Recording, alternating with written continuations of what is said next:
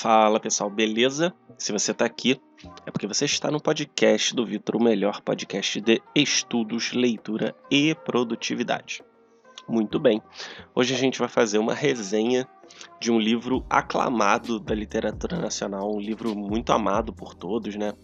Seja realmente pelos especialistas da língua portuguesa, como também pelo público de forma geral. Acho que todo mundo aqui já deve ter conhecido pelo menos o nome desse livro, né? E certamente, se você nunca ouviu falar, você deve ter nascido em outro planeta, porque realmente é um livro muito, muito famoso, tá? Mas de fato, vamos, vamos para o que interessa, né? Vamos fazer a resenha desse livro, que é o Memórias Póstumas de Brás Cubas, do nosso querido Machado de Assis. A gente tem que parar e lembrar, né, que o Machado de Assis é o maior escritor brasileiro, tanto em qualidade, segundo muitas pessoas dizem, quanto em fama, certo? Muitas pessoas consideram ele o melhor autor de literatura brasileira. Eu diria que sim, né? De todos os que eu li, realmente é o que, que mais me agradou. Muito embora eu goste muito do Lima Barreto e tenha gostado até bastante da Clarice Lispector, que eu vou resenhar semana que vem o livro dela também. Depois a gente fala disso, né? É, Machado de Assis, cara, ele. Pelo que se sabe, né? Ele veio de natureza pobre, assim, né? De uma família pobre, ele era negro, né? Então, certamente ele deve ter tido alguns problemas para para conseguir se estabelecer como um intelectual e ser respeitado na época, tá? Por mais que de fato o, o, essa questão de racismo no Brasil seja mais leve do que nos Estados Unidos, por exemplo, né? A gente sabe que existe tudo isso, e, enfim, coisas que, que não são tanto o, o foco do episódio, né? Mas é interessante você notar que mesmo o Machado de Assis, que veio de, de família pobre e era realmente tem esse histórico, né? Com menos é, quantidade de dinheiro, isso não impediu que ele fosse um homem extremamente culto, né? Se você for ver é, no livro do Memórias Póstumas de Brás Cuba, ele faz referências aos gregos, aos romanos, aos franceses, sobretudo, né? Faz referência também aos autores portugueses. Enfim, ele, ele entende muito de autores de diversas épocas e de diversas nacionalidades. Então, realmente, ele, ele não deixou a condição dele atrapalhar né? o, o, a busca pelo conhecimento que ele tinha. E a gente vê muito isso, né? Porque, se eu não me engano, Shakespeare ele era mercador, ele, ele não era um intelectual de profissão, né?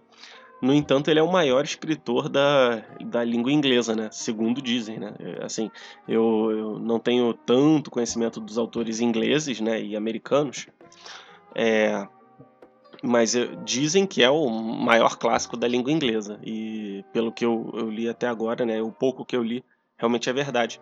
E você vê que essas pessoas não necessariamente elas é, trabalhavam com isso, não necessariamente elas viviam para isso como professores universitários, como jornalistas, como intelectuais de, de, de profissão. Talvez trabalhassem com outras coisas, mas elas buscavam o intelecto. E é muito legal que o Eric Fögling, né, aquele autor alemão do século XX, no seu livro autobiográfico, que é excelente, né, que é o Reflexões Autobiográficas, ele fala isso, que vários colegas de universidade dele foram trabalhar em banco, acho que até em montadora de automóvel, coisas assim, e olha só que interessante, eles conseguiram continuar com a perseguição da vida intelectual, da busca de, de aprender, né, então... É, às vezes a gente, nossa, acha que é super culto, super inteligente, que só vai trabalhar com isso, mas não, cara, nada impede, sei lá, até você de trabalhar como eletricista, como pintor, como coisas assim que, que as pessoas às vezes nem consideram, né? Eu estava até vendo que existe uma demanda muito grande por esse tipo de serviço, porque todo mundo quer trabalhar de escritório, né? Então, as pessoas ganham até bastante dinheiro com esse tipo de trabalho mais autônomo. Mas, enfim, né? Não é pra gente perder tanto tempo nesse tipo de discussão. Vamos focar no Machado de Assis e, no, e na obra dele, né? Que, que assim, não, não tem nem como contestar a qualidade que é fantástica. Eu só queria é, chamar a atenção de você, porque a minha intenção aqui não é avaliar em detalhes o estilo literário do Machado de Assis ou fazer uma análise sintática. Não, não. É, eu gosto de botar as minhas impressões do livro, né? Uma coisa mais pessoal para a gente entender a obra, entender as mensagens, entender o que eu aprendi. Claro que eu vou passar, né? bem por alto os, os detalhes técnicos, mas aqui não é aquela análise típica que se faz em escola, né? Eu costumo brincar que até nas escolas as aulas de literatura na verdade são aulas de história da literatura, né? Porque você lê poucos livros, né? Você acaba lendo uns livros aleatórios, meio que é, que às vezes nem são tão interessantes para o pessoal mais novo. Aprende tudo de cada movimento, mas não pega um gosto pela leitura, né? Eu acho até que vale muito a pena é, se for o caso, você começar leve, né? Começa com Harry Potter, começa com, com um C.S. Lewis, né? Um Crônicas de Narnia, e depois você vai pegando obras complexas, tá? E por que, que eu digo isso, né? O estilo do Machado de Assis, ele é muito irônico, né? Ele faz muito aquilo que o pessoal do teatro, se eu não me engano, chama de quebra da quarta parede, que é aquele momento na história em que o personagem ele fala com a audiência, né? Então no livro ele faz muito isso, ele conversa com seu leitor. É, assim como acontece, se eu não me engano, no, no Dom Casmurro, né? Que é o livro dele que eu já tinha lido, que é famosíssimo, né? E eu já li há alguns anos, eu não lembro se ele fala diretamente com o leitor, mas ele faz uma comunicação bem direta, o que é muito legal. É, especialmente eu que tenho esse histórico acadêmico, né, de mestrado, doutorado, a gente sempre está acostumado àquela linguagem fria, né? Provou-se que, é, disse que, foi estudado que.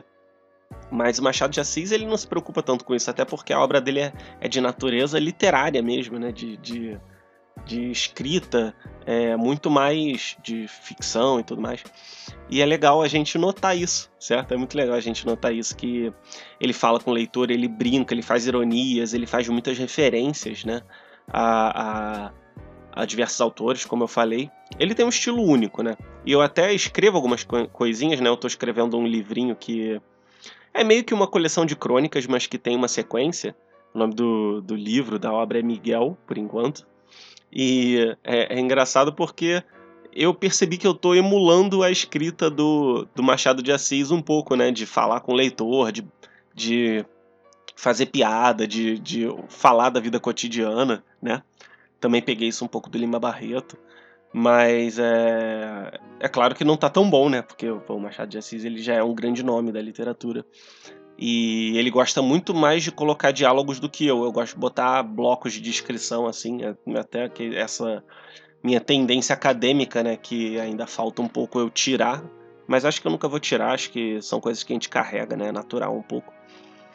Mas a gente vê que Machado de Assis ele brinca, ele fala diretamente, ele faz referências, ele usa vários recursos linguísticos. Então eu lembro que tem uns capítulos que são tipo que ele fala, ah, esse capítulo aqui se escreveu de forma inútil, não serviu para nada. Tem outro capítulo que são só alguns pontinhos. Então ele faz vários recursos é, linguísticos que chamam muito a atenção, né? Chamam muito a atenção. E acho que nenhum outro autor no, no Brasil ele teve essa audácia, sabe? Acho que até por isso que as pessoas se atentaram tanto a ele lá fora, né? Pelo que eu soube, a edição de Memórias Póstumas Brás Cubas, Memórias Póstumas Brás Cubas que saiu lá nos Estados Unidos esgotou tipo muito rápido. E é legal ver esse interesse, né? Porque realmente o Machado de Assis, ele, por mais que fale um pouco da, daque, daquela sociedade da época, do apego, do, das repartições públicas, enfim, a gente sabe que, que ele tem muitas coisas universais, né? De, de da vida humana mesmo. Então, assim, é um autor que, que transborda, é, transborda essas situações da nossa vida para qualquer pessoa de qualquer lugar do mundo, né? De qualquer época vai ter esse tipo de identificação, né? Pelo que eu sei, o estilo literário do Machado de Assis é realismo, mas sinceramente eu não me prendo a, a isso. Eu, eu busco ler boas obras, independente do, do, do estilo literário. Eu acho que isso é muito mais válido do que do que você pegar o estilo em si, né? Então eu peguei obras ali do Aloysio Azevedo, do José de Alencar, que eu achei meio chato, né? Do Lima Barreto, da Clarice Lispector, sem me preocupar tanto com, com o estilo mas eu acho que vale muito a pena a gente entender que, que uh, as histórias do Machado de Assis, né? Se eu não me engano, o professor Olavo ele fala, né, que desde o século XIX a literatura mostra vários casos diferentes de inadequação à sociedade. E, cara, os livros do Machado de Assis são exatamente assim. É, mostram a vida das pessoas que, que, que lutavam para se adequar à sociedade, para se manter nas aparências, para conservar os títulos, conservar o renome, conservar a reputação. Você vê muito isso, né? E uma coisa boa até que eu vejo no século XXI é que isso se perdeu, né? Esse apego, a reputação, só que por outro lado a gente foi pro outro extremo, né? Ninguém liga mais para nada, ninguém tem mais respeito, sabe? E acaba é, sendo o vício oposto, né? Antes era um excesso de ordem, agora é um excesso de caos. Mas, enfim, é a sociedade indo pendulando né, de um lado para o outro. Acontece. O negócio é a gente tentar manter a sanidade nesse, nesse tipo de, de situação. E, de qualquer forma, a gente vê que na época de, desse livro, o Machado de Assis ele, ele conviveu ali, acho que com o ápice mesmo do positivismo, né? O positivismo é aquele movimento que que dizia né, que o único conhecimento válido era o conhecimento científico e que tudo deveria se basear em ciência, né? É, foi pregado pelo Conte e tal, e é um tipo de ideia que caiu muito em, em, muita popularização aqui no Brasil, tanto que o lema Ordem e Progresso ele vem do do, do, do Augusto Conte, né? E a sequência lógica a esse pensamento é que para você saber qualquer coisa, você tem que ser um especialista. Por isso o Brasil até hoje tem esse apego a diploma, esse apego à formação, qualquer coisa. Ah, você é formado em quê? Você fez faculdade de quê? Então as pessoas elas se preocupam muito com esse lado. Então, naquela época, eu imagino, né, no ápice, é, aquilo era ainda maior, né? Você vê isso na obra do Machado de Assis, do Lima Barreto. Até no Lima Barreto é legal que naquele livro Triste Fim de Policarpo Quaresma, ele tem uma biblioteca e as pessoas olham que ele tem e falam: ah, por que, que ele tem uma biblioteca? Ele nem é bacharel, né? Ou seja, as pessoas acham que a pessoa tem que ter aquele aquela formação para ter isso.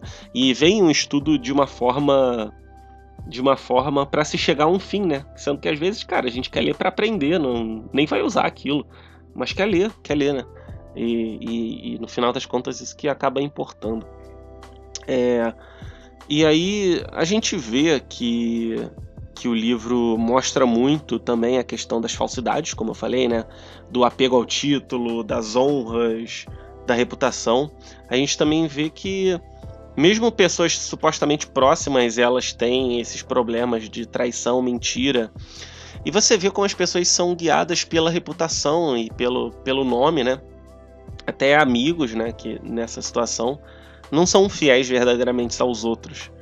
E isso é muito triste, né? Porque na nossa sociedade a gente vê muito isso, amigos que são convenientes, que estão lá porque ah, são seu amigo desde criança, meio que nem se importam tanto com você, mas ah, tá por ali. E cabe a nós agora na vida adulta buscar amigos de verdade, né?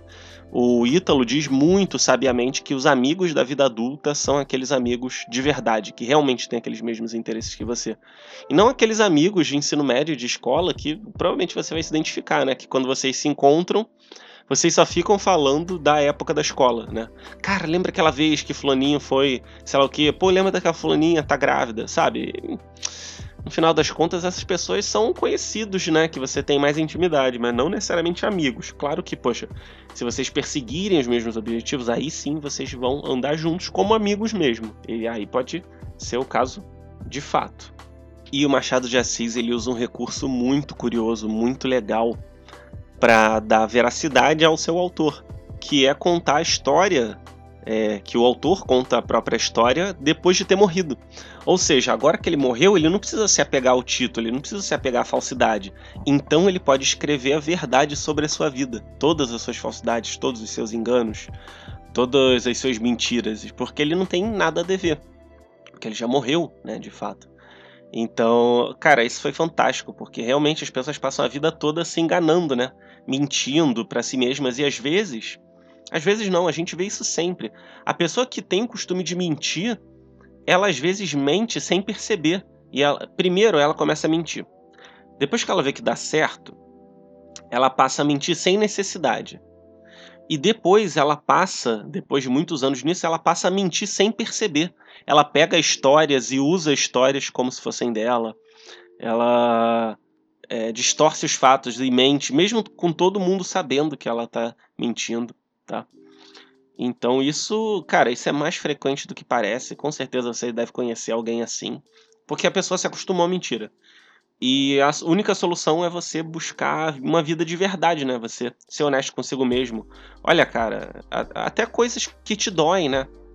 Então, sei lá, poxa, eu não gosto de entrar em conflito porque eu tenho medo de não conseguir ganhar. Pô, você é desconfortável você admitir isso, mas é necessário. Ah, eu tenho baixa confiança, baixa, desculpe, baixo alta confiança, né? Ou melhor, baixa autoconfiança. Tá, falei certo. Não vou cortar isso não porque às vezes a gente realmente erra na fala e é importante as pessoas saberem. Baixa autoconfiança, né? Alto no sentido de confiança de si mesmo. É... Porque, cara, é, sei lá, a gente teve um trauma no passado, é, teve um, sofreu um abuso, alguma coisa assim, e tem que ser honesto com consigo mesmo, né? Não, a gente não pode simplesmente mentir e fingir que as coisas não estão acontecendo. E ele só conseguiu fazer isso em morte, e é um convite para que a gente faça isso em vida, cara. Isso é que é legal, isso é que é legal. Através do humor, da brincadeira, ele, ele passa esse tipo de mensagem, né? Que as pessoas passam a vida toda se enganando e tudo mais. E eu gosto muito do da ironia que ele faz, sabe? Eu vejo que que assim, eu me assimilo um pouco a ele porque às vezes eu faço umas piadinhas irônicas, né? É, claro que pô, não tem o nível de genialidade do, do, do Machado de Assis, de forma nenhuma eu quero comparar nesse aspecto, né? Mas essa personalidade mais brincalhona, assim, mais. Não levar as coisas tão a sério, né? Até a desgraça ele dá um jeito de fazer uma brincadeira. E a intenção aqui, claro, não é você, não é contar a história tanto, né? Mas a, porque eu não quero dar muito spoiler. Por mais que grandes peças da literatura, às vezes vale a pena dar spoiler, né? Mas basicamente a gente vê a vida toda da pessoa, sendo que a pessoa já está morta. Então ela mostra suas hipocrisias, mostra o caso, por exemplo, de que ele era amante de uma determinada mulher, né? E cara, é, é assim, tem um capítulo que eu não lembro qual é, porque assim, ele ia casar com essa moça, mas eles se separaram e depois ela se casou com outra pessoa e virou amante dele. E isso permaneceu por vários anos. Ela teve filho, era casada e tal. Eles tinham uma casa onde eles se encontravam. E cara, teve um capítulo onde ela viu, onde ele viu essa mulher de quem ele era amante descendo umas escadas. E ele falou: "Ah, e com ela descia metade da minha vida, porque tipo, metade da vida dele ele passou sendo amante daquela mulher". Cara, isso me doeu tanto, doeu tanto, porque ele. Porque eu via na vida de mentira deles uma, uma vida de mentira que eu levava, né? Não que eu tivesse amante, pelo amor de Deus, não que eu fosse amante de alguém, mas assim, é, eu pensei, cara, ele tinha os seus enganos, ele tinha as suas falsidades, ele tinha uma vida que não era dele, e se eu não tomar cuidado, eu posso ser assim, né? Não necessariamente com questão de relacionamento, pode ser tudo, né? Pode ser preguiça, pode ser qualquer outro tipo de, de, de defeito, porque é, ele até fala, né? É, ele não, né? Na verdade, uma outra pessoa até fala que num estudo australiano de uma enfermeira, ela perguntava para os pacientes: olha, o que, que você se arrepende né, na sua vida? Aí ela falou: olha, a maioria das pessoas falavam, eu me arrependo de olhar para minha vida e pensar quem viveu essa vida, porque eu não vivi. Então era isso que ele fazia. Ele vivia uma vida de amante, não, não queria. Não tinha um relacionamento mesmo, não devia nada a nenhuma mulher, sabe? Porque ele. E até porque ele era herdeiro, tinha dinheiro, ele não sentia falta de nada. E acabava que ele vivia essa vida de, de falsidade, de, de enganação e. Enfim, me doeu esse capítulo. E também tinha um amigo dele, o Quincas Borba, né? Que ele criou uma filosofia e olha. E a gente vê nesse personagem aquele. aquele jovem que quer mudar o mundo, que, que acha que é um grande. um grande gênio, um grande filósofo, mas, sei lá, lhe falta o conhecimento profundo das coisas, né? Então, quantos filósofos sérios, digamos assim, né, considerados sérios pelas pessoas, não são meio assim, né? Enfim, também não vou entrar em detalhes de posições filosóficas, porque realmente não cabe ao episódio. Mas assim, é o livro é obrigatório para qualquer brasileiro, porque vai te fazer entender as hipocrisias da sociedade e, te vai te fazer pensar como fugir da, da do auto-engano, como fugir do, daquela vida solitária, daquela vida onde você não deve nada a ninguém, que no final das contas, cara, é uma vida muito triste, porque a vida foi feita para você tomar responsabilidade. Então, é um convite que eu faço a você, leia o livro, tá? A única propaganda que eu vou fazer é a seguinte: no primeiro link da descrição vai ter o livro para você comprar na Amazon. E se você comprar, é, você vai acabar me dando uma pequena comissão. O livro vai estar no mesmo preço, tá? Eu vou ver se eu acho a edição mais barata. Provavelmente você vai poder ler no Kindle, vai achar de graça aí. Ou provavelmente você até tem o livro por aí da época da escola e não leu e viu o resumo, né? Ou pediu para alguém resumir para você. Mas, cara, é, é uma leitura assim imperdível. Pode não ser tão fácil, mas vale muito, vale muito que você tente ler de fato, tá bom? Pessoal, espero que você tenha gostado do episódio. Você pode ouvir esse podcast na sua plataforma favorita. E no meu podcast eu sempre boto resumos dos meus episódios, então certifique-se de conferir o meu trabalho lá também, tá bom? Até a próxima.